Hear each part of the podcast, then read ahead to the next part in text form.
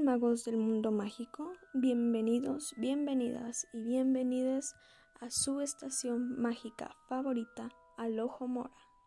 Como siempre, aquí está su locutora Vanessa Alvarado para presentarles la más interesante información que acontece en el mundo muggle.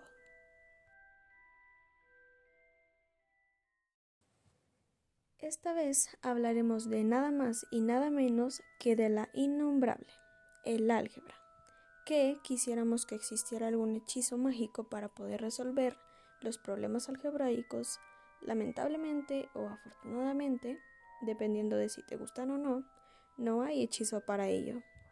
El álgebra es un tema que a muchos les asusta, incluso mucho más que un dementor o el mismísimo Voldemort. Pero ¿qué creen? Es una rama de las matemáticas muy importante, porque se usa en innumerables campos e innumerables aplicaciones, pero hablaremos de sus finalidades y específicamente del álgebra en la primaria más adelante.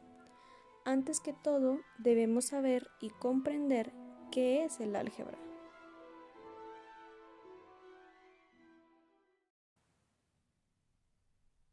El álgebra, como ya lo habíamos mencionado, es una rama de las matemáticas que emplea números, letras y signos que representan simbólicamente un número u otra entidad matemática.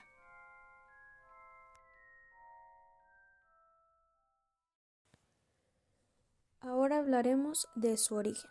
El origen de la palabra álgebra proviene del árabe y significa restauración o reconocimiento.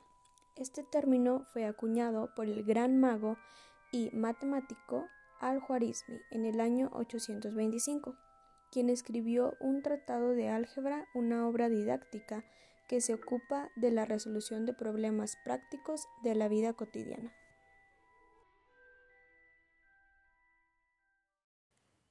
Ahora sí viene lo bueno, amigas del mundo mágico, la enseñanza y aprendizaje del álgebra en la primaria.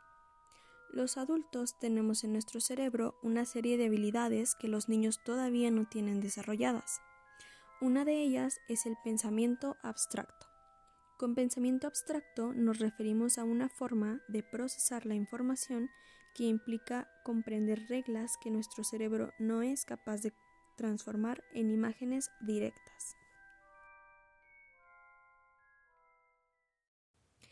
El álgebra, si bien podríamos pensar que se ve en grados superiores como en la preparatoria en Howards, la realidad es que se inicia desde muy temprana edad en la escuela primaria, pero no de la misma manera, sino que en la primaria el álgebra se utiliza sustituyendo la variable que normalmente se utiliza por dibujos y símbolos que los niños pueden visualizar y recordar más fácilmente.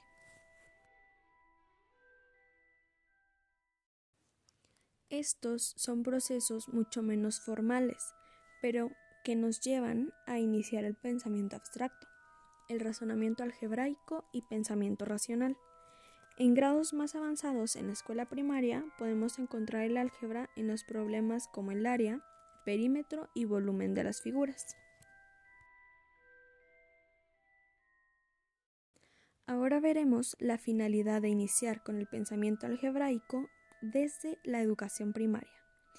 Gracias a ello, los alumnos profundizan en el entendimiento de las matemáticas, su expresión y justificación.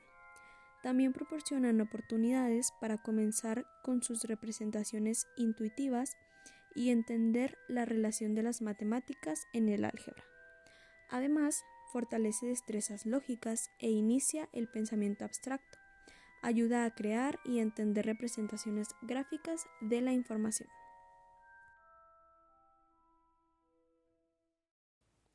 Y bien amigues, eso sería todo por el episodio mágico de hoy.